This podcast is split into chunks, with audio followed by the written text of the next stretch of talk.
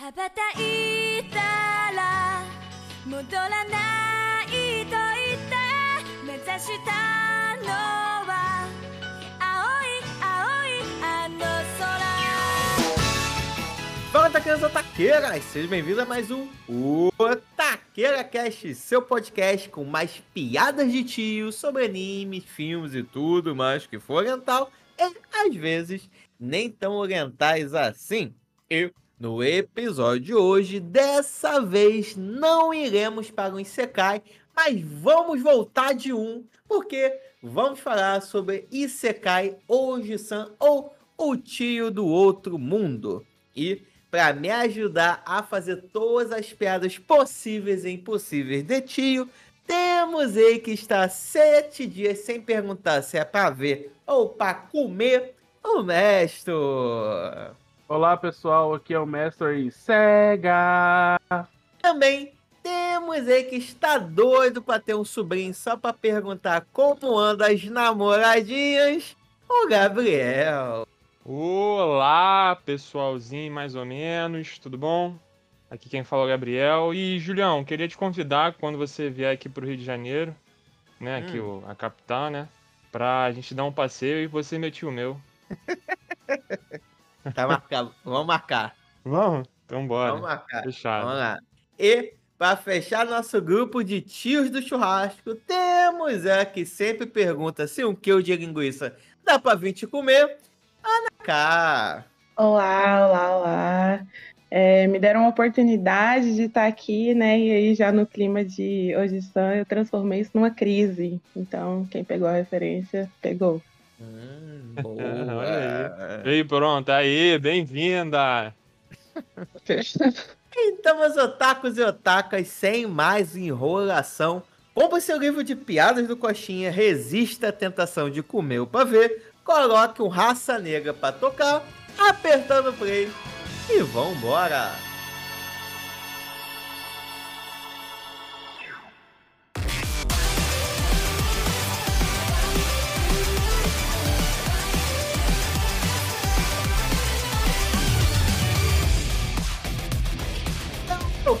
hoje vamos falar sobre Isekai Oji-san. Mas antes disso, fazer aqui pô, um pequeno detalhe, uma coisa importante que aconteceu essa semana, que é o seguinte, aconteceu a premiação do Caracão de Ouro, né? O famoso Oscar é 2023, né? E eu só queria ressaltar uma coisa.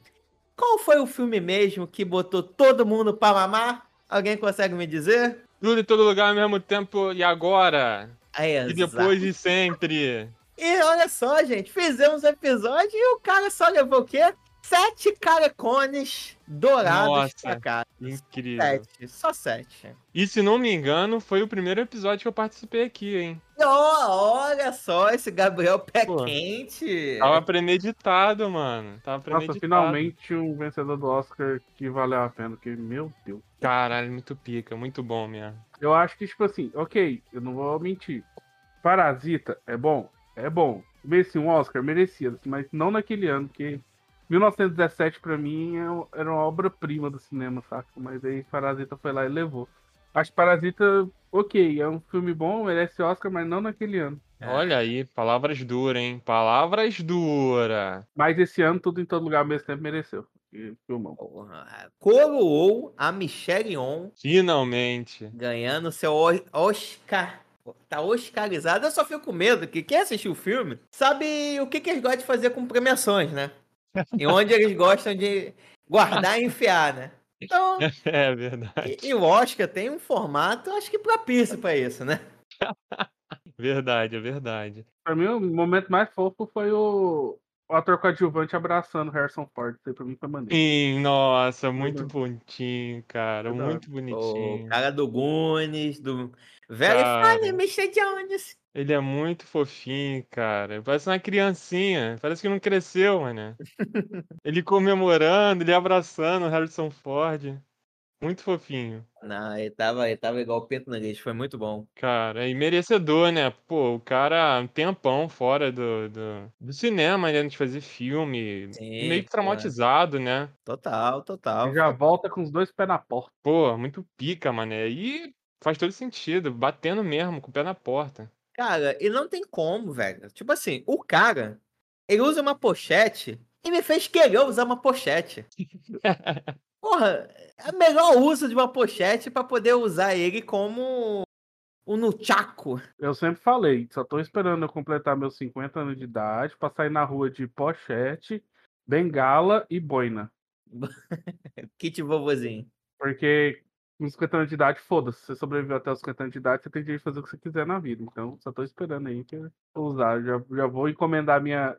Já vou encomendar minha bengalinha, onde aquela ponta da bengala vai ser o cogumelo do Super Mario, minha boinazinha e minha pochetinha pra guardar meus trem. Boa. Quer mais nada. E aí, Ana, você viu o filme? Ó, pra ser sincera, eu não sou muito da cinematografia, não. Uhum. Controverso, controverso. Mas eu não tenho costume de assistir filme, não, galera. Eu Fiquei de fora aí do, do assunto. Não, não se preocupe. esse eu devo dizer que você perdeu, você tá perdendo. Deveria assistir. É uma É experiência. muito bom. E, mas eu tenho certeza que existe uma Ana que adora. Que esse filme mostra que existem várias versões. Em algum lugar do multiverso tem uma Ana que gosta. e é muito engraçado esse filme ter saído junto com o Doutor no mesmo ano do Doutor Estranho. Pra É. mostrar como é que você faz o multiverso com um terço do orçamento. Nem um terço, menos de um terço de orçamento. É, Então, finalmente a gente pode dizer que o melhor filme do ano levou o Oscar depois de muito tempo. É, foi um consenso, né? Assim, muito difícil ele não não ganhar nada, né, Pra falar a verdade, assim. Mas de melhor filme, pô, é, eu acho que era um concurso, assim, muito complicado, muito difícil mesmo de, de ele não levar. E foi engraçado porque eh, os maiores Oscars foram levados pela filmes estrangeiros, que é esse e Nada de Novo no Front. Sim, pode crer. Esse eu não assisti, não, mas fiquei curioso pra ver. Tá na lista. Só a última coisinha, só pra falar. Só pra dizer que a primeira vez que eu assisti eu estava na Irlanda. Sempre é bom avisar. Não tem Ah, nenhum né. sentido, não tem nada, mas só gosto de lembrar de vez em quando. É, tá, tá certo. E lá, quando eu estava lá, eu pensei, esse filme vai ganhar alguma coisa. E dito e feito, eu profetizei. Cara, em inglês, que é minha segunda. Minha língua materna, quase, né? Ai. Tá, Ele não então. para. Ele não Quem para. sou eu para. pra contestar isso aí? Mas enfim, enfim. Só gostaria de ressaltar isso, que todo eh, esse filme. Como é que é o nome dessa porra mesmo? Em, em, em português. Ah, não sabe falar em português, né? Ah, tá. Só sei o nome em inglês. É. Ai, cara, queria poder meter essa, mas realmente não. Eu realmente esqueci. Mas só que eu só queria dedicar esses pequenos minutos aqui pra ressaltar tudo em todo lugar ao mesmo tempo, de botou todo mundo pra mamar. Só isso que eu queria ressaltar. Mas agora sim, agora sim vamos falar do que interessa. Então, Ana, por favor, seguindo a nossa tradição dos estreantes, traga pra gente a sinopse de Isekai Oji-san. que rola no anime. Rola que o Takafumi, um dos nossos personagens principais, tem um tio aí que, na flor da idade, aos 17 aninhos, se envolveu em um acidente, né? Entrou em coma e ficou aí nesse coma por também uns 17 anos. Quando esse cara acorda, aos 34 anos de idade, muita coisa mudou, né? Incluindo o fato de que a família meio que caiu aos pedaços, porque ninguém concordava sobre o que, que eles iam fazer com ele. Mas o que mais mudou é, é o que, na minha opinião, desenrola todo o fio dessa história, né? Que é a tecnologia do mundo e a própria essência do tio, né? Que a gente começa a acompanhar esse cara meio deslocado, meio se encontrando, tentando se encaixar, achar um jeito aí de viver nessa realidade que seguiu em frente dos jogos de console favoritos dele, dos temas de anime favoritos dele, é, da própria maneira como a escola funcionava, como as pessoas ganhavam dinheiro, né? Aí a fila meio que andou no mundo real, mas grande parte do anime se passa relembrando, voltando atrás, só que com um detalhezinho. É, isso tudo só pra mostrar pra gente e pro Takafumi, eventualmente pra, pra Fujimiya, onde que o tio tava preso esse tempo todo e por que que ele voltou tão mudado, né? Por que que ele voltou falando uma língua estranha, conseguindo levantar uma garrafa d'água com vento, conseguindo mostrar as memórias dele para outras pessoas como se fosse tipo um filme, né? Projetado ali com, com cor, com som, com tradução, legenda e tudo mais. É, a gente vê como ele conseguiu esses poderes, que tipo de encrenca que ele se meteu no mundo no qual ele ficou preso, né? As coisas que ele teve que passar enquanto ele tentava voltar para o mundo do Japão e também com quem ele passou aí esses 17 anos que ele ficou preso lá nesse outro mundo, né? Aí a gente vai, vai vendo toda vez que esse tio transformou uma crise numa oportunidade ou que as pessoas ao redor dele fizeram isso de uma maneira bem sundere, digamos assim. Esse aí foi o meu, a minha visão no que, que rolou nesse anime. Boa, uma boa. Uou! Gostei. Brilhou! Que isso? Eu sou. Brilhou! Arrasou. Melhor que a Mas- primeira sinopse do Gabriel. Porra, Sim, muito porra, melhor. muito. Eu tô até meio constrangido aqui já. Eu vou ficar um tempo calado. Muito bom, Mestão. Ótima edição aqui, ressaltar que Mestão trouxe a Ana aqui pra gravar conosco sobre o Jisan e, cara, você vai merecer receber é, o seu pedacinho na nossa grande pirâmide que é o Otaqueira. Foi uma boa, foi uma boa, foi uma boa. Vamos saber, vamos saber. Então, meu povo, sei que no último episódio a gente falou, né, que não, aqui agora a gente se encerra o nosso especial do, do Crunchyroll, né, a War 2023, aí na semana seguinte a gente tá gravando sobre Hoje São Outro que participou. Contar um pequeno bastidor, que originalmente, quem era para participar, quem era para entrar na lista, era o Hoje San, não o Recordes. O Recordes entrou assim de gaiato porque deu uma treta lá no Japão, coisa e tal, o estúdio, todo mundo ficou convidado lá no Japão e que atrasou os episódios. E o mais engraçado de tudo, é quando a gente descobriu. Que foi quando, gente? A gente descobriu isso na hora que a gente ia gravar. É ba- Justamente. basicamente. Ai, que bom. Mestres do planejamento. Exatamente, gente. É o famoso, tão sabendo legal, hein? Porra, É, meu caro ouvinte. Isso é mais uma amostra do quanto a gente é bem preparado. sim. E se, vocês, e se vocês ficaram felizes com o episódio sobre Dragon Ball Super, Super Hero, agradeça ao Gi-san. Que, que ele foi o tapa-buraco. Ah, foi bom, foi bom. Pô, Bom, deu, bom. deu pra gente ter esse momento de nostalgia, que foi um momento legal. Uhum. Então foi bom. O balanço foi positivo no final das contas.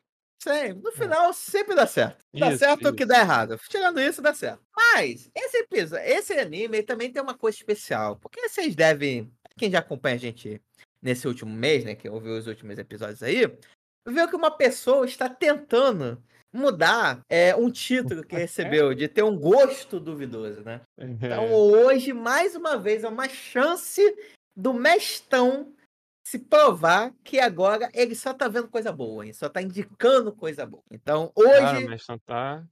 É, rapaz, hoje a gente vai julgar o mestão se podemos tirar ou não esse título de gosto duvidoso do mestre. Dito isso, Mestão, você que encheu a- a- o nosso saco falando desse anime, é pra gente, quais são, o que que te chamou a atenção aqui no tio? Bem, pra começar, todo mundo Calma sabe. aí, que isso foi, ficou muito estranho.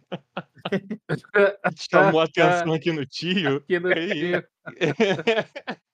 Bem, pra começar, eu sempre falo isso aqui, nunca escondi, eu sou putinha de Sekai. Adoro É. Isekai, Isekai pra mim é fantástico, tipo, é o meu gênero favorito de. É um dos meus gêneros favoritos de anime. E toda temporada estou lá eu mais consumindo mais Isekais. E como desde o ano passado, a primeira coisa que eu faço quando a temporada vai iniciar, eu vou lá e vejo as descrições dos animes que estão bombando, né? Que estão pra iniciar. Eis que eu olho lá um anime que é justamente isso, tipo, o Isekai reverso. O cara tá voltando do Isekai. Ele tinha ido pro outro mundo e voltou. E isso vai causar um monte de confusões e maluquices. Aí eu falei, E digo beleza, mais, vambora. digo mais. Esse aí é um Isekai que tá atual, né? Porque é o famoso Isekai de React, né? É todo um React. Se bota um Casimiro ali, pô, Esquece. esquece. É elite, vira elite, mano. Aí é forte, hein? Aí é, É, forte. porra, Sua opinião foi forte. hein? você pica. Caraca, se ele fizesse isso, ia ser um caralho de asa, hein? Vamos gastar todos os, os bordões de Casimiro. Meteu essa? É, mas é. Cara, vamos lá, né? Ó, eu cortei o mestão, foi mal, mestre. Não, mas é, não, é A justamente é primeira isso. coisa que aí, veio na tipo, cabeça foi isso. O que me chamou a atenção foi justamente que eu tô acostumado com Isekais clássicos, a pessoa tá no Japão e vai para outro mundo. mas não tava acostumado com o contrário. Tipo, o que acontece depois que a pessoa sai do mundo, saca?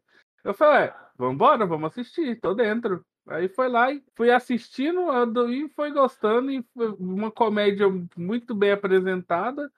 Falei, é, cara, acertaram a mão aqui. É, então foi com você, foi tipo aquele meme, né? Foi atrás de especialista quem acabou encontrando ouro, né? Olha só, é o ouro da comédia. Então, né? Devo dizer que o humor do tio do tio do outro mundo um humor um pouquinho peculiar. Devo dizer que eu estava com uma expectativa e ele me mostrou uma outra coisa. Em resumo, o que eu achei da comédia desse anime é a seguinte: é tipo aquele amigo seu que você encontra, tá um tempo sem se falar, e pergunta da vida dele, ei, cara, como você tá? E começa a falar, ah, cara, não, tô bem, eu acabei, acabei de ficar desempregado, descobri que minha mulher me traiu, meu papagaio morreu, meu gato foi atropelado e tal, descobri que eu tô com um pequeno câncer aqui de nível 2, mas no geral eu tô bem. Entendeu? Ele faz é. piada sobre a situação ainda, entendeu? É um câncerzinho, é. coisa leve. não tem problema não. E você ouvindo aquilo tudo, você fica, tá. Aí você dá uma risada meio constrangedora, mas no final você quer dar um abraço. Fala, cara, se precisar de mim, eu tô aqui por você, tá? Vou te mandar um contato ótimo de um psicólogo meu e faz maravilhas, tá bom? Foi um pouco a sensação que eu tive, cara. A todo momento que eu tava vendo tudo que o tio passou, falei, meu irmão, esse cara tá precisando de uma terapia forte. Eu, ele, pra mim, tá forte demais pelo tanto que ele passou, porque tá louco. Ô, bichinho que sofreu. Exato. Pois é, muita reclusão, né? Reclusão, rejeição, tudo de um aí que ele teve. Escravidão, foi vendido, gente. E por uma bichincha, com um preço muito baixo. Uhum. Ou seja, a minha abertura correta deveria ser você não vale nada, mas eu gosto de você.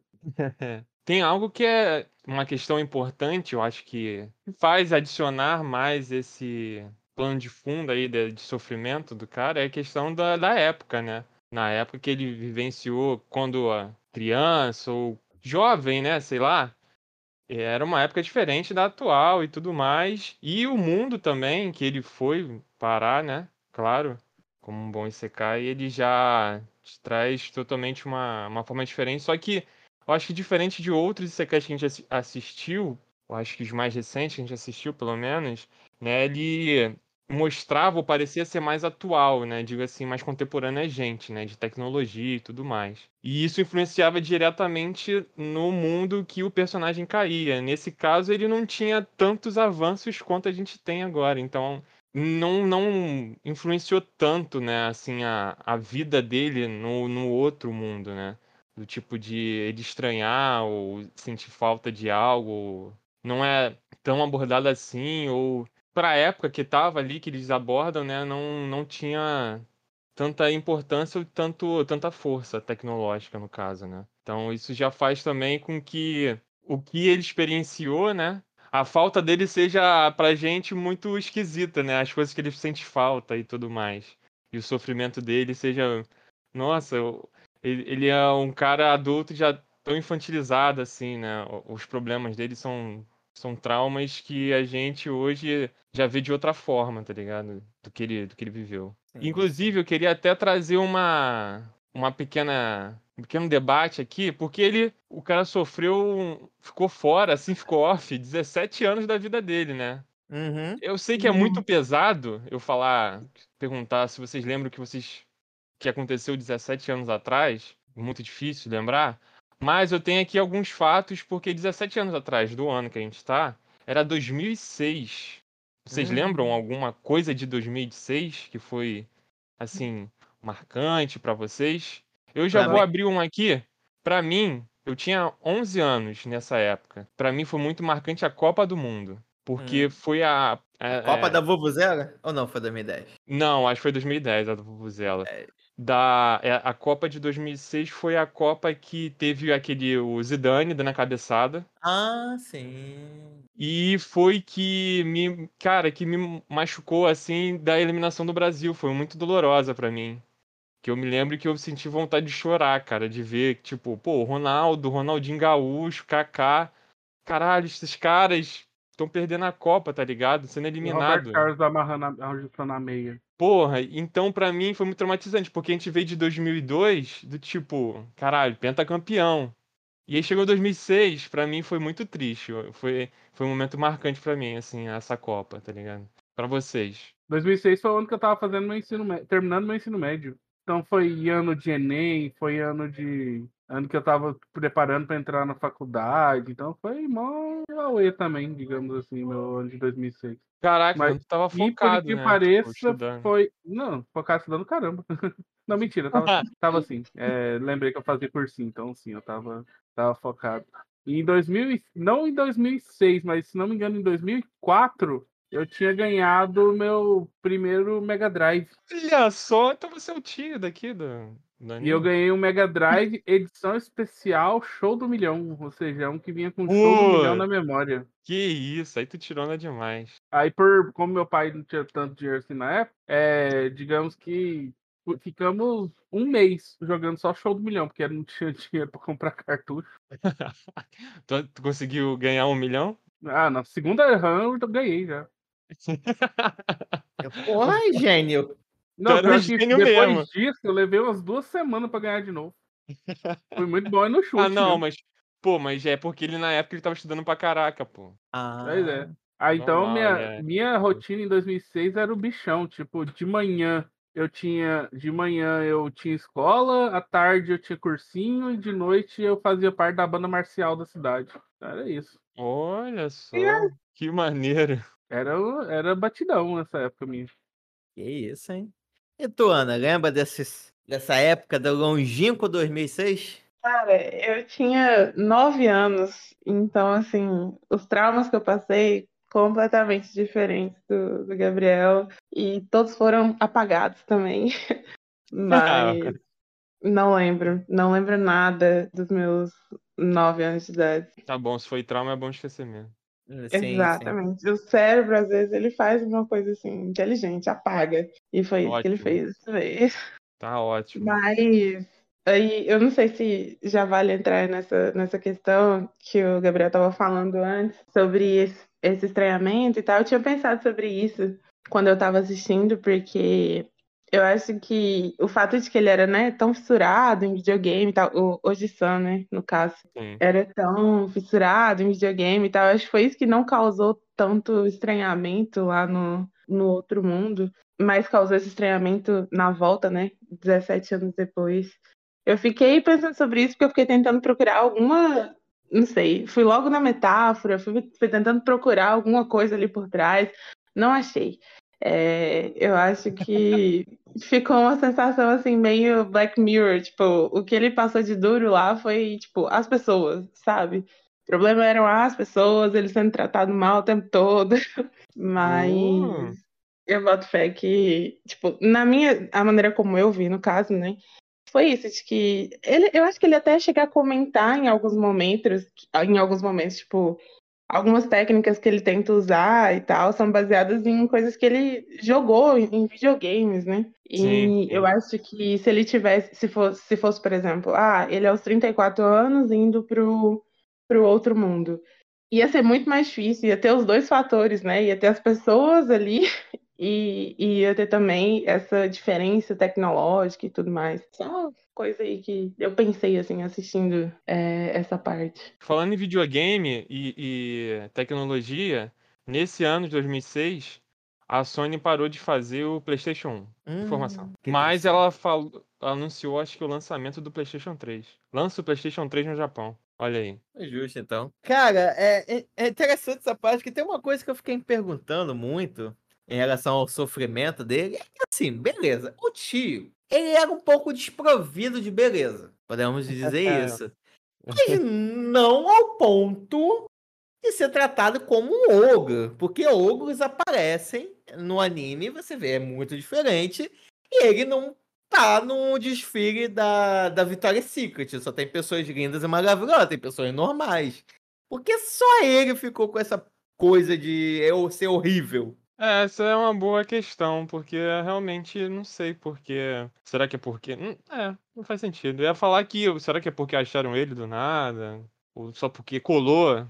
Sei lá. É, não faz Eu, muito eu sentido fico mesmo, com não. a possibilidade, assim, é, praticamente todo Isekai que eu vejo, a criatura mais feia de todo Isekai, ogro. Aí como ele chegou lá e era feio, ogro, é isso. Pô, mas, a- mas as pessoas tratavam ele como realmente se ele fosse uma criatura mágica, não como um ser humano feio. A menos que lá fosse normal que é ser feio e ser vendido, né? Tá, a gente tá fudido. Eu acho uma explicação mínima, assim, que eles dão, tipo, não sei, acho que é no primeiro episódio, que eles falam que todo mundo lá no Isekai é muito bonito, e aí quando você imediatamente cai lá, você é patinho feio. É, é a única explicação, assim, que eles dão. Eu acho que até naquele episódio que ele vai naquela, naquela pousada de águas termais, eu acho que ele se pergunta isso, sobre como que era esse outro cara, se ele não era o cara que criou as pousa a pousada, né?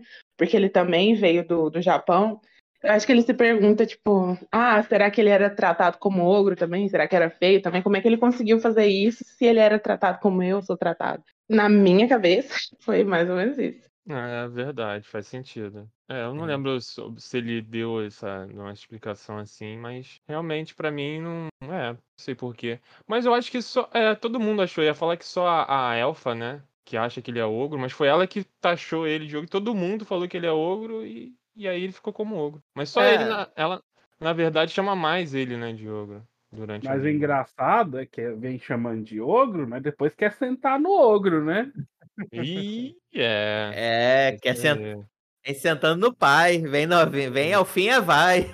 Pois é, pois é. Ficou gamadinha no ogro. E não tem uma explicação pra isso em nenhum momento, né? Tipo, Não. por que que ela ficou gamada nele daquele jeito? Olha, Poder. é, Poder. isso que eu ia falar, o poder, né? Que assim que ele aparece pra ela, ela tava prestes a ser derrotada por um dragão, ele vai lá e detona o dragão, né? Donzela em perigo, né? A donzela em perigo, isso aí. Ela fica, ela vê, nossa, esse que é um ogro de verdade. Entre todos os É. ogros, isso é de verdade. Ah, mas enfim, é só um detalhe. A gente sabe que a proposta dele é zoar um pouco os clichês do gênero, né? Porque normalmente, a- a- quando a pessoa sai do Japão, ela, sai, ela vem bonita e tal, e coloca o personagem feio, né? E ao longo de todo o anime, ele vai quebrando muita expectativa, né? Porque tem várias situações que parece que vão ser épicas, incríveis, o cara vai meter porrada em todo mundo e não, ele se resolve super rápido e é totalmente anticlimax as situações. Que- igual a- quando ele vai conhecer a Mabel, né? A mulher lá do cano de gelo, né? Na história, a pessoa- ele tinha que pegar a espada pra poder derrotar o dragão de fogo, alguma coisa assim. Só que ele já derrotou o dragão, então a mulher ficou sem utilidade. E, consequentemente, ela é expulsa da vila, do vilarejo onde ela tá. Tirou o propósito dela, né? Ela ficou perdida no, no É, jogo. É, realmente, pra mim, o anime, quando já. Não digo s- do- desde o primeiro episódio, mas, enfim, quando ele começou a mostrar quebras assim, e aí eu fui me ligando que é. Bom, o anime vai ser isso, né? De. É uma zoeira com gênero. Pra mim, aí eu, aí eu sentei, relaxei, beleza, não preciso ficar analisando, ficar tentando pensar qual motivação nem nada. É só eu sentar aqui e deixar o bagulho me levar, porque vai ser isso. É uma zoeira. É uma zoeira, assim. Do começo ao fim. Olha o cara já identificando paródias de Sekai, quem diria, hein? Tá evoluindo, menino. E foi uma experiência legal, de tipo assim. As piadinhas são, são maneiras, né? E é justamente o que o mestre falou, esse anime é justamente pra você que, que já. Principalmente se você curte Isekai, né? Você vai pegar muito mais as brincadeiras, assim, que ele faz e talvez seja até mais engraçado. Então, realmente, pra mim, foi uma comédia levinha, maneira, assim, de acompanhar. E essas quebras, né, de expectativas constantes são, são bem boas.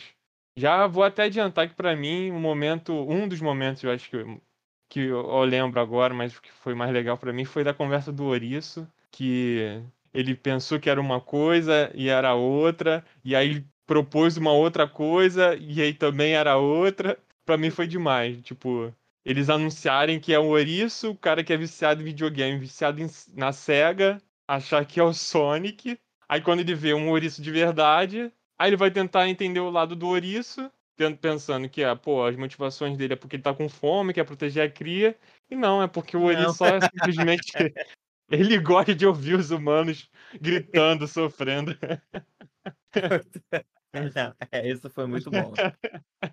pra mim, isso daí é um, é um bom resumo do que se trata. O, É o anime famoso mim. nunca confie em bichos bonitinhos e secais. Hum. Regra de ouro. Tem até um anime, o Rezel, que a gente precisava voltar, né? Que a gente não chegou a terminar ele, a gente precisava. Lá tem também bichinhos fofinhos que também gostam de ver humanos gritando, sofrendo, sendo despedaçados. Cara, muito bom, muito bom. 異世 Eu tava pensando ali que. Não sei se isso chega a puxar alguma coisa. Mas vocês estavam falando sobre a questão da paródia. Eu não tenho muito costume de assistir Izekai, né? Mas uma das coisas que foi muito claramente paródia, assim, pra mim, foi tipo. é, tem toda essa questão das personagens femininas, né? Que ficam meio caídas, assim, com, com o e tal. Mas foi muito paródico pra mim aqueles momentos, assim, que focava muito no corpo delas, assim, uma coisa meio hentai, um trem meio, não sei, bem escrachado mesmo, assim.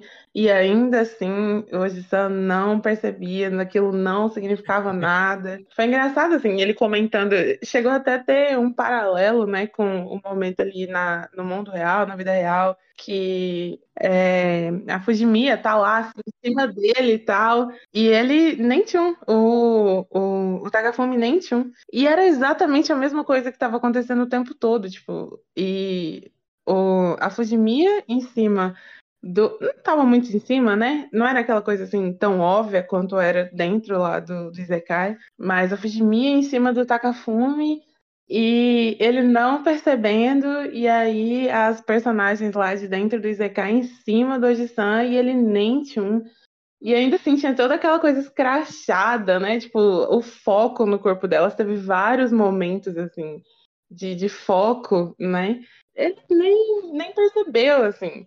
Eu acho que teve um, um dos momentos que eu mais que eu mais gostei foi eles conversando, eh, que pra mim evidenciou isso, né? Foi hoje estão perguntando pro pro Takafumi se ele queria conversar sobre a vida amorosa dele.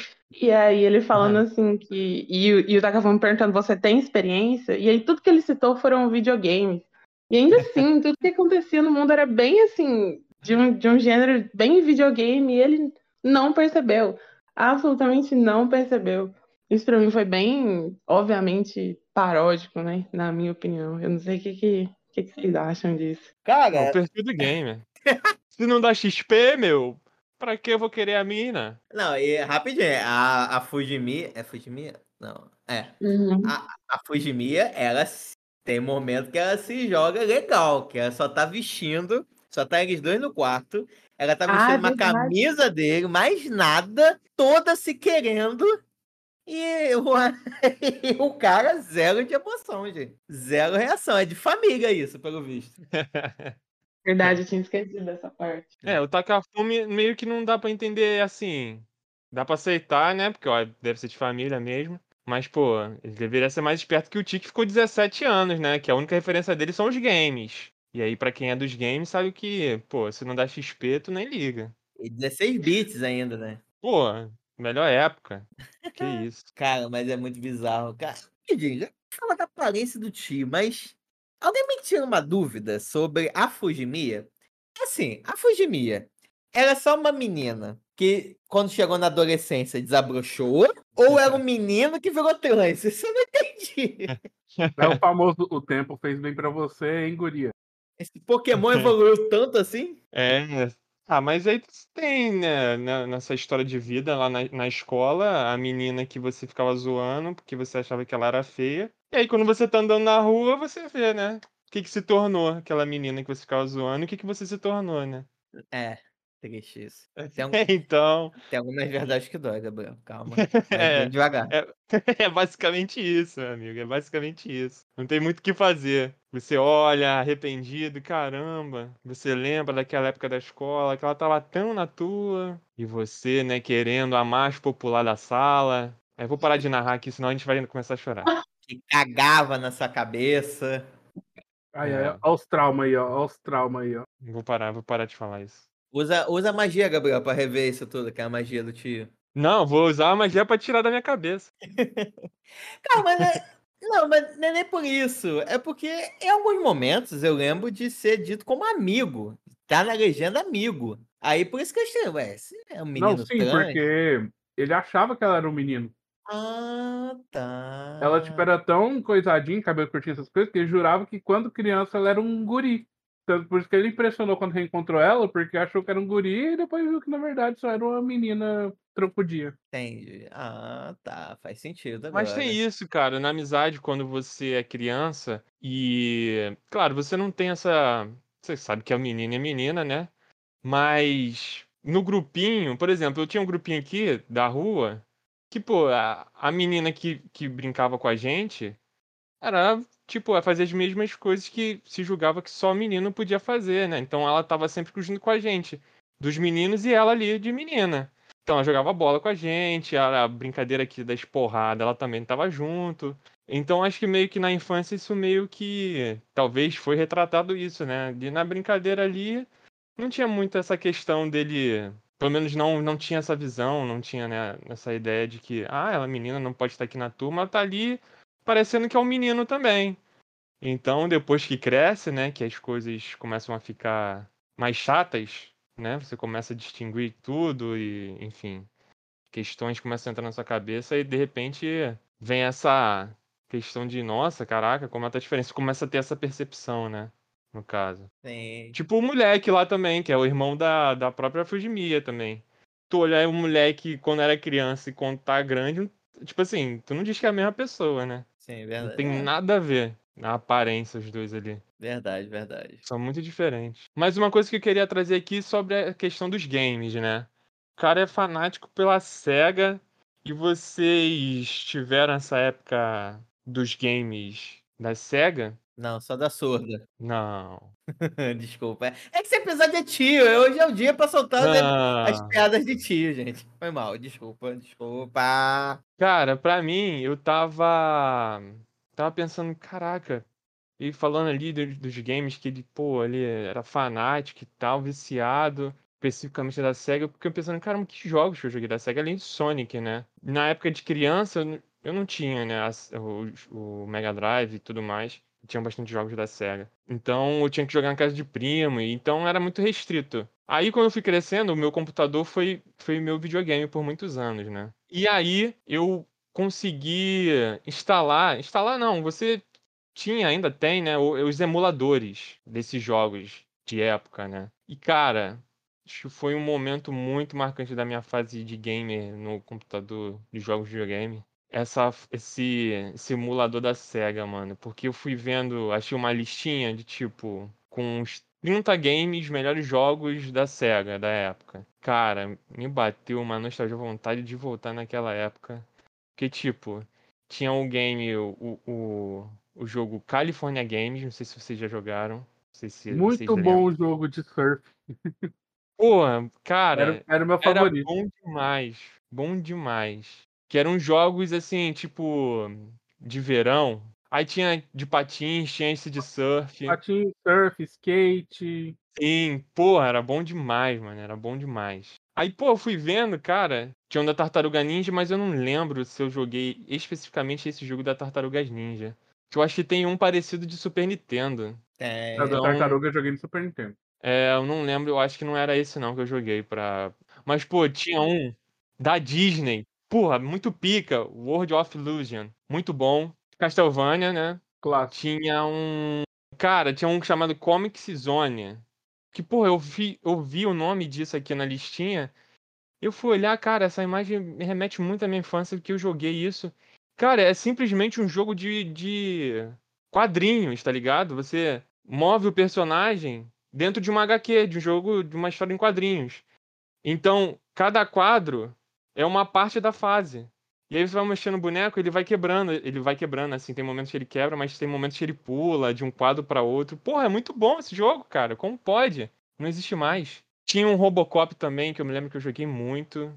Legal. Robocop eu joguei um pouquinho, mas tudo pra Nintendo. Samurai Showdown. Eu acho que Aí o mestre até já falou aqui, né? Joguei pra caramba. Cara, tinha. um- Ah, tinha um do Aladdin também, que eu nunca consegui zerar. Porque na fase de criança, né? Se o jogo te, te traz uma dificuldade já, você já desiste com pouco esforço. Então, cara, eu sempre adorei mais Mega Drive do que o Super Nintendo. Sempre gostei muito mais, saca? Tipo, o Super Nintendo pra mim era legal, mas eu gostava muito mais de Mega Drive. Ah, os meus destaques são, além do Sonic, claro, né? Porque eu gerei Sonic 1, 2, 3, Sonic Knuckles 2 e 3. Isso aí, eu Toma. zerei esses 5, zerei tudo. Aí, depois, outro que eu gostava era Columns, que é tipo o Tetris da Mega Drive. Só que ao invés de formar castelinho, você vai formando as coluninhas, adorava. Gostava muito de Columns. Gostava de um de ninja chamado Revenge of Shinobi. Jogo difícil pra caralho, que é muito complicado de jogar. Tipo, a dificuldade dele é acima de 8 mil. Aí vem, o, vem o lado polêmico. Aladdin. Hum, O olha de lá. Mega hein? Drive dá uma surra de pau mole no de Super Nintendo. O Super Nintendo, como é que o Aladdin mata os outros? Pula na cabeça, dá uma pirueta. É verdade, Oh, né? E o de Mega Drive? Você taca a espada, você fatia, verdade. sai fatiando tudo, você taca maçã na fuça dos bichos. Então, o de Mega Drive é muito melhor do que o de Super Nintendo, porque o de Super Nintendo é clean. Ah, eu vou pular na cabeça desse bandido e ele vai sair voando. Cara, toca a espada no bucho dele. Mega Drive não tinha esse problema, não. Muito melhor o Mega Drive. Outro Isso jogo que eu adorava de Super- Super Nintendo é o pai do Ben 10, que chamava Kid Chameleon. Que era um garoto que foi sugado para dentro de uma máquina de videogame e ele, tipo, ele achando armaduras diferentes dentro do mundo lá.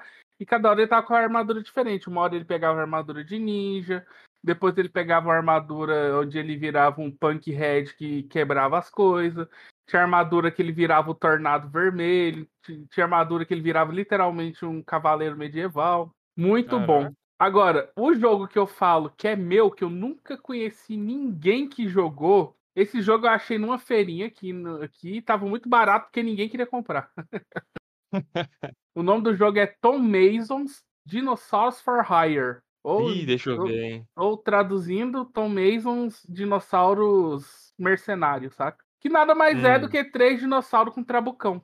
Era um dinossauro, eram os três dinossauros e cada um tinha lá o seu trabucão, sua harmona, saca? Sua, metre, sua metranca. E saía distribuindo tiro pra tudo quanto é lado. Side-scrolling fantástico. Acho esse jogo muito bom, muito gostoso. Não conheço ninguém que jogou essa merda. Ninguém, ninguém conheceu isso aqui, saca? Era muito legal de jogar. Os inim... É difícil pra Dedéu. Os inimigos são do caralho. E era um jogo adorável. Você tem, pode jogar com três dinossauros, ou tiranossauro, estegossauro ou um triceratops. E era divertidíssimo, cara. Na moral, esse jogo aqui pra mim é um dos que eu acho mais gostosos de todos os que eu joguei, tá? Era um dos meus jogos favoritos de Drive, sem dúvida nenhuma. Ah, mas falar pra vocês. É, perguntar pra vocês, na verdade. Aqui no anime, ele meio que tem três é, personagens, assim, quase que o além dele, né? Também brinca um pouquinho. Ele tem a Elfa, a Mabel e aquela menina, né? Que é tipo uma clériga que aparece mais pro fim, né? Que meio que fica. É a heroína. Isso, a heroína. Parece que tem um crushzinho nele, né? A Alicia. Isso, Alicia, isso, boa. Só que, não sei, era muito interessante acompanhar as aventuras dele, mas eu achei um pouco picotado, sabe? É, essa coisa do mundo real versus o- as lembranças dele, eu não senti um fluxo tão natural das coisas, entendeu? É, boa parte do anime, pra mim, ele é muito episódica, né? Não parece que ele tá contando bem uma história, parece quase que uma aventurazinha muito isolada. Aí pro final, pros últimos episódios assim, que tem uma sequência maior, né? Que vai derrotar o, ladrão, o dragão vermelho revivido, embutido de magia, não sei o que lá das contas e tal, né? O que, que vocês acharam? Eu, eu senti falta de talvez tratar um, um pouquinho mais do relacionamento dele, que pra mim, é, pra mim foi um dos momentos altos, principalmente com a Mabel. Que ele tem lutas in- incríveis contra a Mabel. Verdadeiras e falsas, né? Eu entendi que isso é muito a forma desse anime de contar a história, saca? Porque como ele mexe muito com a memória, muita coisa ele apagou, muita coisa ele não percebeu. Então a Hum. forma dele contar é muito distorcida. Tem problema de falha de memória, que ele não lembra de algumas coisas. Tem problema de mongolice dele, que ele não prestou atenção em muitas coisas do que aconteceu ao redor dele. Então, por isso ele não deu tanta ênfase, aí o pessoal vai pegando no sub ali. Então, pra mim, é muito da forma como esse anime escolheu contar essa história, saca? De uma forma bem picada, sobre o ponto de vista dele, só que alterando entre coisas que ele lembra, coisas que ele se permitiu esquecer e coisas que estão de pano de fundo. Então acho que faz parte do, da forma desse anime contar a história mesmo. O que, que você acha, Ana? Eu boto fé, agora que o Messer falou, faz sentido. Mas inicialmente a sensação que eu tive foi a mesma que você. Eu acho que nos três primeiros episódios, a sensação que eu tive foi que eu ia ver episódios aleatórios, mas que eu não ia entender completamente o outro mundo, né? Não ia entender completamente a dinâmica do, do outro mundo. É, em algum momento passou a fazer sentido. Depois que eu terminei a temporada também, eu acho que fez um sentido mais completo. Só que ali no meio eu fiquei com uma, uma sensação assim, tipo, isso aqui não vai formar uma figura. Eu achava que ia ficar só tudo meio desconexo. E na verdade a minha opinião foi que a minha sensação foi de que essas personagens recorrentes, né, a, a, a Mabel, a, a Elfa e a Alicia foram o que conseguiram juntar tudo para mim, porque em geral, tipo, eu não entendia se ele estava na no início, né? Não entendia se ele estava na mesma vila, se ele estava andando de vila para vila. Eu não entendia qual que era a dinâmica dos poderes, do poder divino, não sei o que, não sei o que lá, tipo, não conseguia juntar tudo isso e formar um sentido, né, do desse outro desse outro mundo.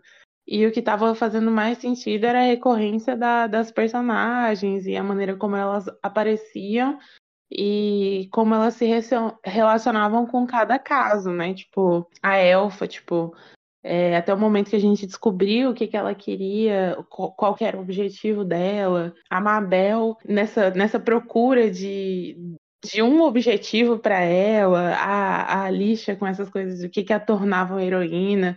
Eu senti que foi bem a cada dinâmica dessas que me permitiu entender direito o, o universo, né?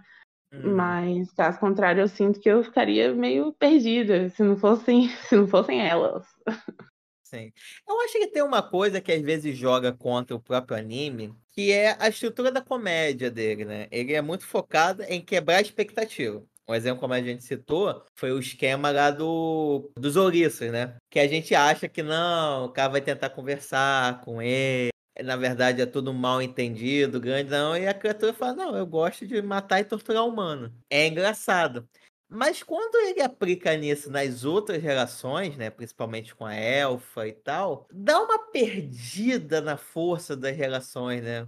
Eu não sei, porque, tipo, quando ele tá com a Arícia, né, com aquele trio, uh, com o trio da Arícia, parece que ele finalmente vai ter amigos pela primeira vez, ele vai criar algum tipo de laço, Aí o que, que ele faz logo em seguida? Ele apaga a memória de todo mundo, sabe sei lá por quê. Aí volta a estacar zero. Fala, porra, mano, por que, que você tá fazendo isso, seu animal? Que ele não tem um.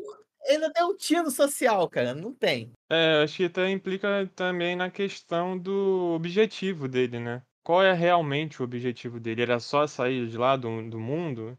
Fica claro, porque em Isekai sempre isso fica muito claro, né? O herói que tá lá, que caiu no mundo, ele é chamado para a missão é, de, de destruir o demônio, o ser mais poderoso daquele reino, daquele local, ou daquele mundo, enfim. E aqui não tem esse ser, né? Só no final que a gente descobre que tem um ser desses, uns seres desses, né? Desse tipo. Mas até então, na jornada dele, só ele é só um andarilho, né? Ele só vai andando e aí ele conhece pessoas, passa por lugares. E até que a Ana falou que você não sabe muito bem onde ele tá localizado, né? Fica meio perdido assim, do tipo, ele tá andando por aí na floresta, mas você realmente não fica meio solto assim, né? Qual é realmente o objetivo desse cara?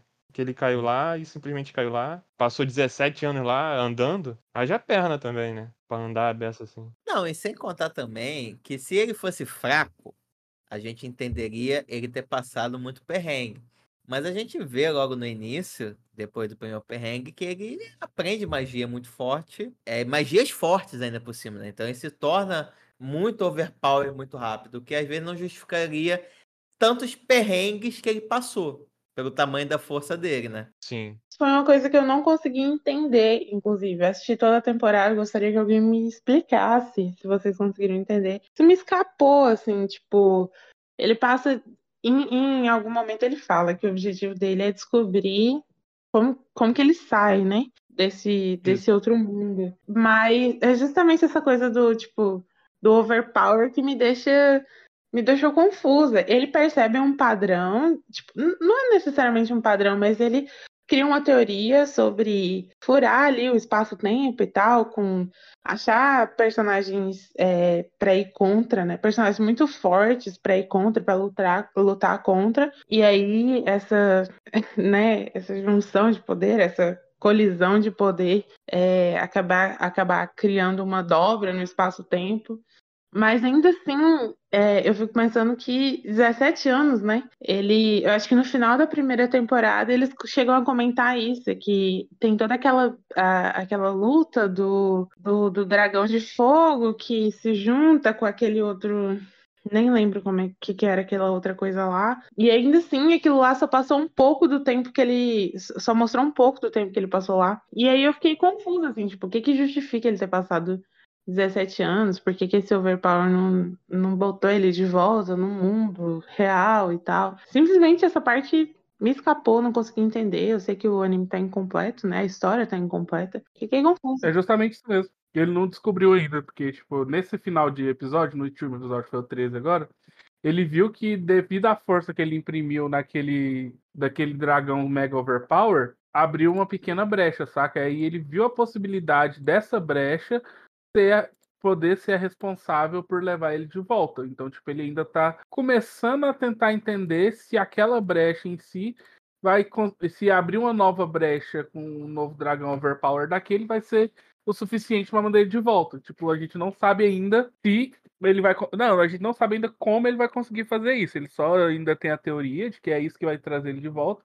Mas ainda não sabemos como. Vamos saber na próxima temporada. Porque já vimos que naquele momento não foi quando ele voltou, foi quando ele descobriu que é possível, talvez, abrir um portal para Japan Bahamal. A partir dali, saca? Mas ainda não sabemos, tipo, se ele vai reinvocar o dragão, o que, que ele vai fazer para tentar abrir essa brecha de novo, já que ele viu que esse dragão dessa forma era muito poderoso, então para ele abrir uma brecha para Japan Bahamal, vai precisar de praticamente uma brecha bem maior do que aquela, ou seja, um dragão bem mais poderoso do que aquele. Eu não tô aguentando você falando. Eu gosto da pronúncia dele. Eu gosto. Achei bom.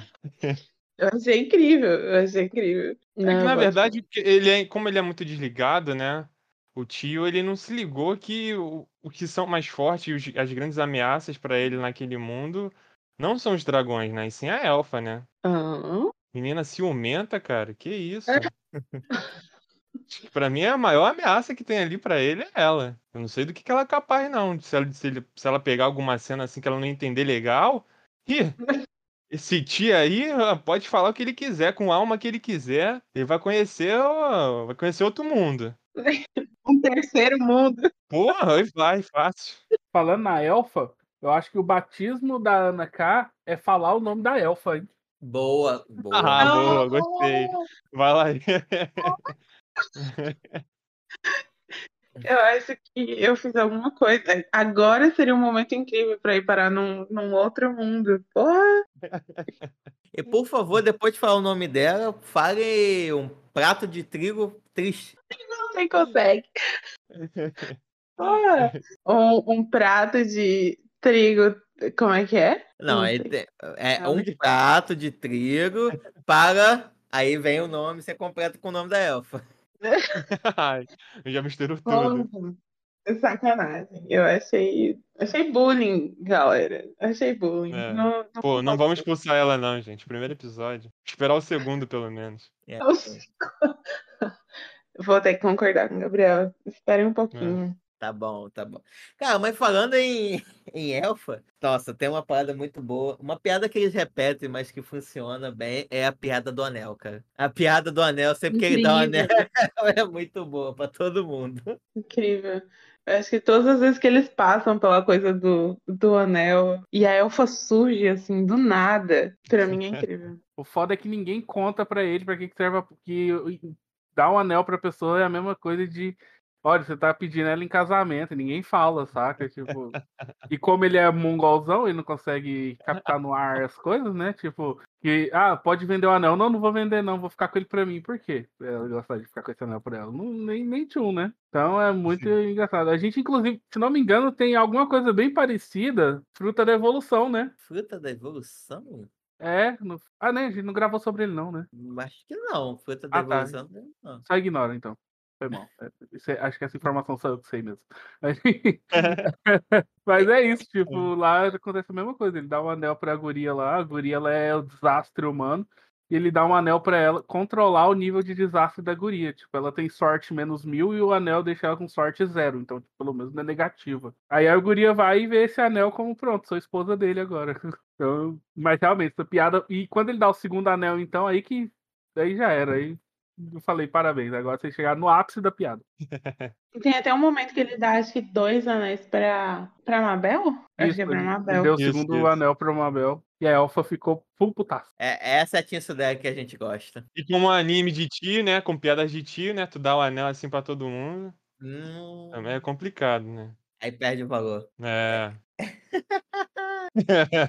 Pô, mano, mas tem uma coisa muito boa, cara. No último episódio, é como tem- eles têm uma puta ameaça, um dragão super overpower, que tem golpe mortal, é, controla a mente. Mas como eles conseguem cagar pra isso, pra piada, pra poder fazer a piada? Você tem a Mabel se cagando de medo. Você tem a Elfa querendo que o cara transporte ela pra voar juntinho, abraçadinho. Ele vai lá e amarra ela numa corrente pra transportar. Piadas Ele- boas. Mas eu vou te dizer, eu acho que esse último episódio não foi bem um último episódio. Ele não tem cara de. tanta cara de fechamento assim, não, pra mim. Sim, não, eu acho que, que ficou, ficou bem aberto. Ele não concluiu um- nada, né? Assim, pra mim, ele não chegou a nenhum ponto assim que você diga, ah, agora sim, concluiu, fechou todo o arco aqui. Acho que não, tá super aberto. Principalmente com o final, finalzinho mesmo, né? Assim, tipo, pós-crédito do bagulho. Que eu acho, né? Que a, que a galera do, do outro mundo agora caiu lá. Acho que a Elfa foi pra lá também, foi atrás dele. Não sei Uhum. se vocês pensam isso também. Mas eu acho que a Elfa vai pra lá. E eu acho que a segunda temporada agora vai envolver não só as memórias dele do, do outro mundo lá, mas agora com o Japão ali mesmo, o real. Com eles ali, vai ser uma confusão ali no mundo real, entendeu? A Elfa vai adorar saber que ele tava se transmogrifando dela. Ah, é. Quando Pra ela ganhar views no. YouTube. Real. É, Real. ainda tem isso, né? Que a gente nem comentou, né? O cara ganhando dinheiro com o YouTube, né? Que é. Ou seja, ele, ele é o, praticamente o precursor do Jefferson dos Caminhões Samar. E a gente não sabia. Não!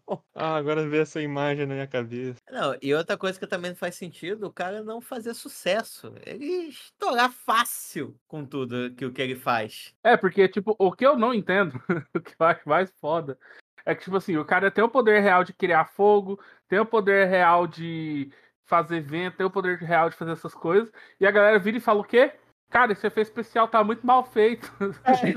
ah, véi, o que, que esses caras estão esperando? Eu falei, caralho, o ni- o nível de exigência de vocês tá muito alto, queridinhos. Que isso, gente? Caramba. Mas vocês estão ligados naquele cara que fez muito sucesso fazendo essa- essas edições boladonas? Ah, Super sim. realista? Uhum. Porra, é a mesma coisa, ele chegou depois dele, então tudo que vem não parece tão real. O falso parece mais real do que o próprio real. Sim, exatamente. Não, e também, cara, mais uma vez, esse cara não tem um mínimo tino social, cara. Ele, ele ficava puto com o que mesmo que eles comentavam no YouTube? O maluco era super estúpido. Não não era um hater, tinha uns haters também, né? Que ele É. não tava acostumado com, com isso, né? As Afinal, na pessoas época da, comentarem dessa da forma. SEGA não tinha tanto hate assim.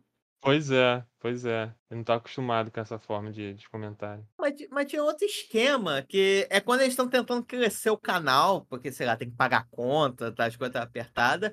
E o tio, os comentários bons, É verdade. Ele lembro. dava uma, zoa... uma zoada, não. Ele era super estúpido, tipo, ah, não comente mais sobre isso, que não sei o que, não sei o que lá. Tem uma parada Ah, dessa, coisa né? de tio mesmo, de, de, de mais velho, né? Querendo dar Não, mas tinha um moral. comentário específico mesmo. Pô, agora fugiu da cabeça. Tinha um comentário específico que, ele, que, que eles mostram, assim, o tio engajando e tal. E ele fica super puto. É, por, e isso tava fazendo as pessoas não, não se inscreverem, né? Tipo, saírem do Aham. canal dele. É, mas eu acho que é porque ele tava respondendo as pessoas de uma maneira Enérgica. é, enérgica. Então as pessoas estavam tava expulsando as pessoas. Então, como ele não tava acostumado. O que eu acho que é ao contrário, né? Hoje em dia as pessoas querem mais de treta, né? Uhum. Então acho que de- entrariam mais gente no canal dele. Acho que ele tinha que mudar o foco um pouco ali do, do que ele Só pra queria. comentar as tretinhas mesmo. É, só pra aumentar ali os views dele também. A gente tem que fazer umas thumb que a gente não viu o canal dele, né? Pra ver se Uhum. as thumbs estão legais, se ele tá conseguindo pegar as coisas que estão no hype. Se ele não falar de Felipe Neto. Se ele não falar de, um- de um. De um Bolsonaro. Aí fica complicado também. Como ele vai conseguir view assim? Não Mano, é mas assim é- de uma hora pra outra. Mas ele tinha tudo pra bombar, cara. Ele consegue se transformar numa elfa, velho. É, então Aquela- o problema é que ele tá fazendo isso no YouTube. Ele tinha que ir Ratinho, tinha que ir no Faustão, tá Eu ligado? Eu tava pensando em criar um OnlyFans, cara. Ia ser top, Sei. aí ele ia ganhar dinheiro. É isso aí. Ele É se põe aí. de elfa e já era. Pô, ele ia ganhar muito dinheiro. Muito, muito, muito dinheiro. Então a galera que tá pagando OnlyFans pra ver guria de inteligência artificial pelada. Uhum. Pô, imagina Ainda mais no Japão. Pô, imagina só o quanto a galera não ia pagar pra ver pé de elfo. Tá maluco. Orelhinha pontuda. Porra, é sucesso. Ele faz uns produtinhos assim de orelhinha dele e manda pra casa das pessoas. Pra lamber, Porra, alguma coisa assim mano. do tipo. Sucesso, sucesso. Ele tá perdendo. É que eles ainda não entraram no TikTok. Eu acho que a segunda, temporada vai ser o TikTok. Quando ele chegar no TikTok, aí, porra, tio, ó. É, vai estar lá em cima. É tio, vai, ser, vai vai aparecer tia, vai aparecer mãe, que vai aparecer de família. Aí todo mundo que queria desligar os aparelhos ia aparecer falando, não, que isso, meu parente favorito, sempre acreditei no retorno dele. É, amava esse cara.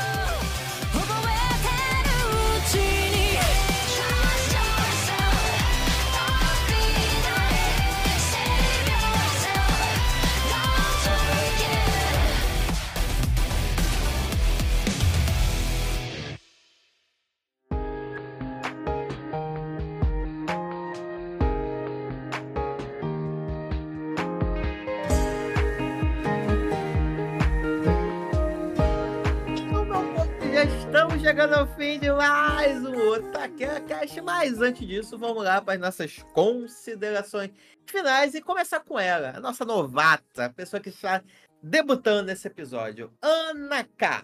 Por favor, traga pra gente as suas considerações finais sobre o tio do outro mundo. Você ia gostar de ter um tio que veio de outro mundo?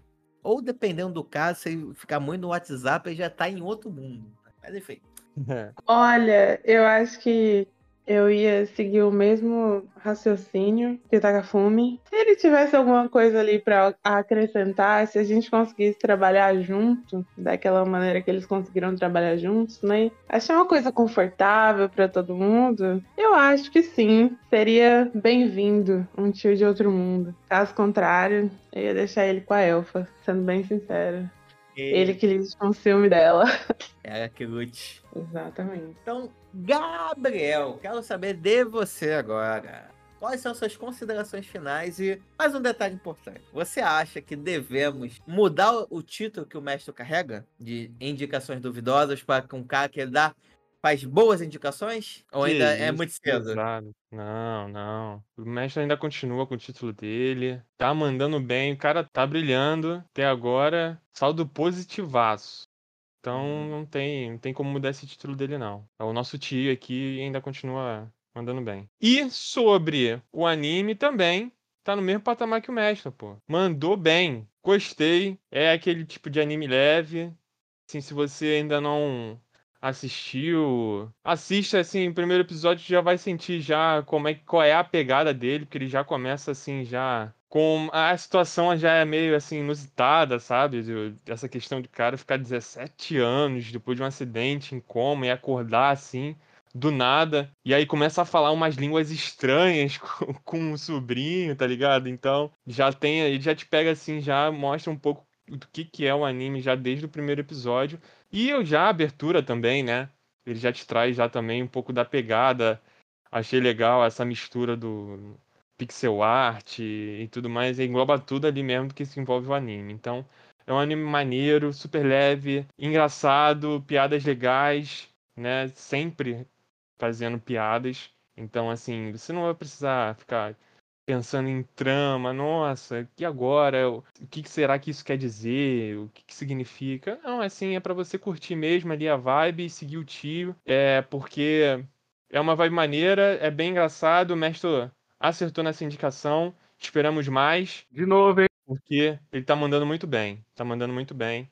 E o Tio de Outro Mundo é um excelente anime. E espero que você que está ouvindo aí tenha esse prazer também, que possa assistir isso, que tá lá também na Locadora Vermelha. Não tem todos os episódios lá, mas aí tu dá o famoso pulo do gato, jump, jump catch. Cat é ótimo. E acho os outros episódios. Mas é bom, tá? É bom. E falando até estender um pouquinho mais aqui sobre a segunda temporada, que eu acho que vai ser justamente essa pegada aí.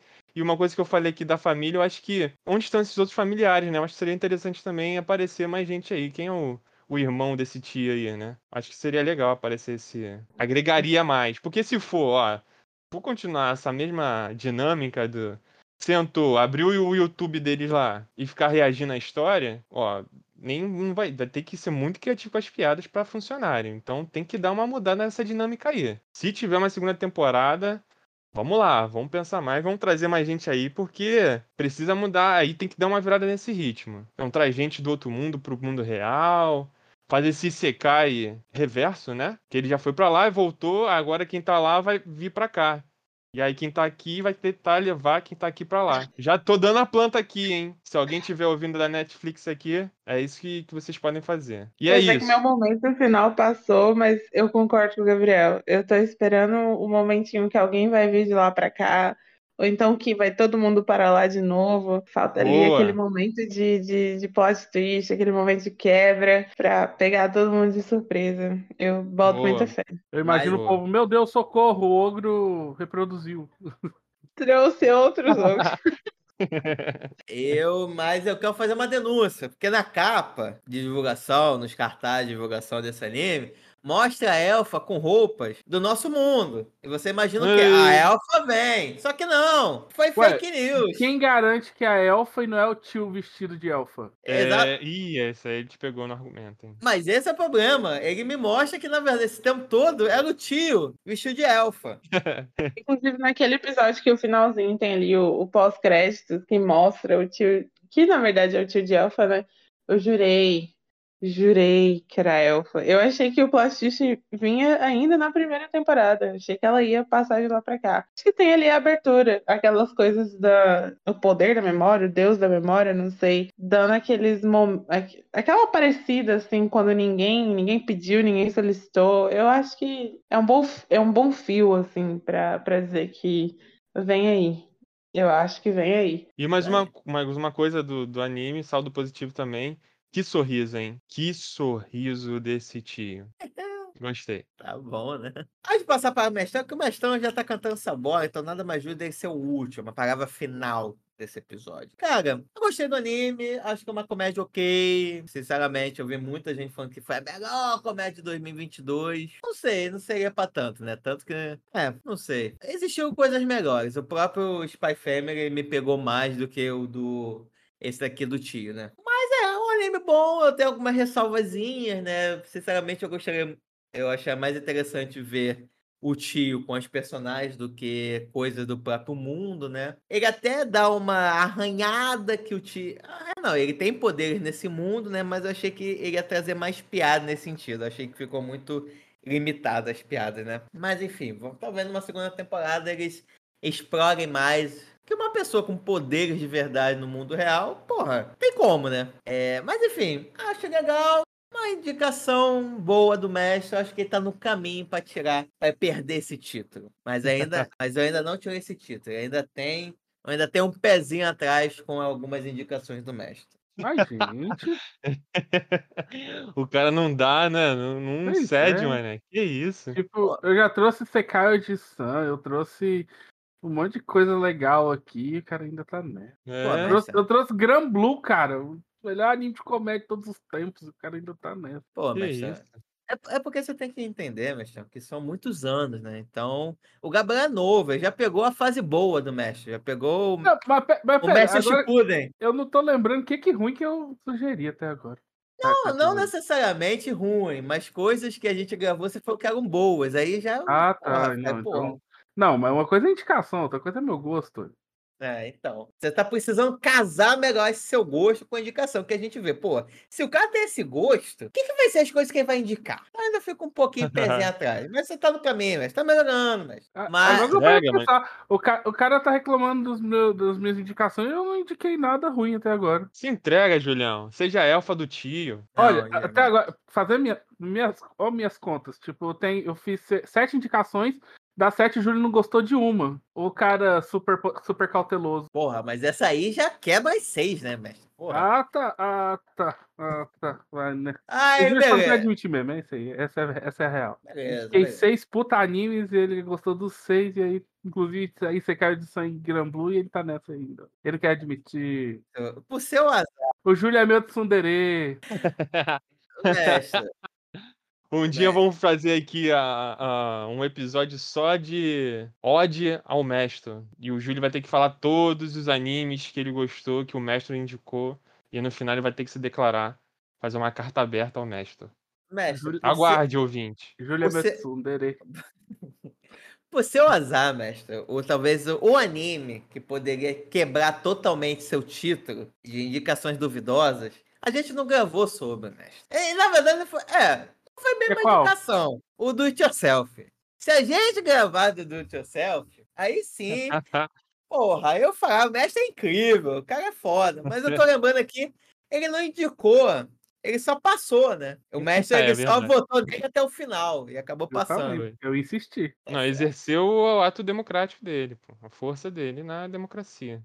Uhum, é verdade, justo. Bom, essa enrolação, vamos lá, Lestão. Traga quais são as suas considerações finais sobre O Tio de Outro Mundo? Bem, é como vocês disseram, tipo, muito feliz por ele estar no troféu Crunchyroll Awards do ano passado como uma das melhores comédias, porque ele realmente é uma das melhores comédias do ano passado, pra mim. Tipo, foi uma surpresa total. Tipo, a sinopse dele já me chamou bastante atenção, já foi muito divertida, já adorei.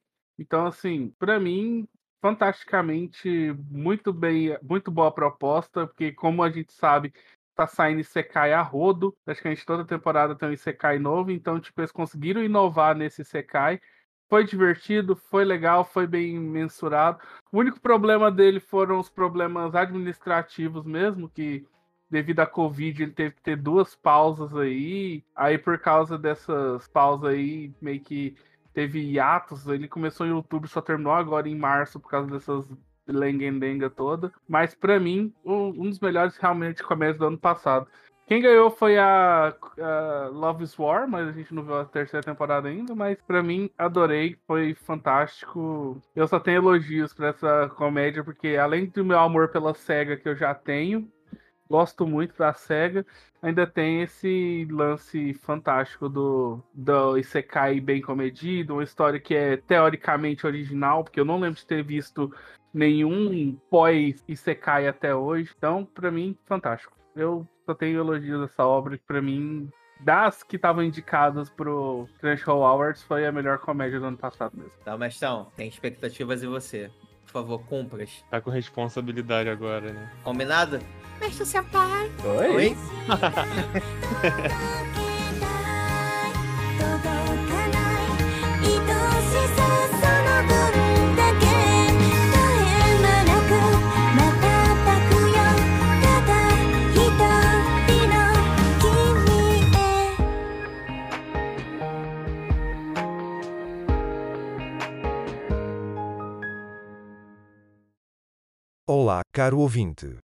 Aqui é o editor. Se você não gostou do episódio de hoje, 生きらすキオラ羽ばたいたら戻らないと言って目指したの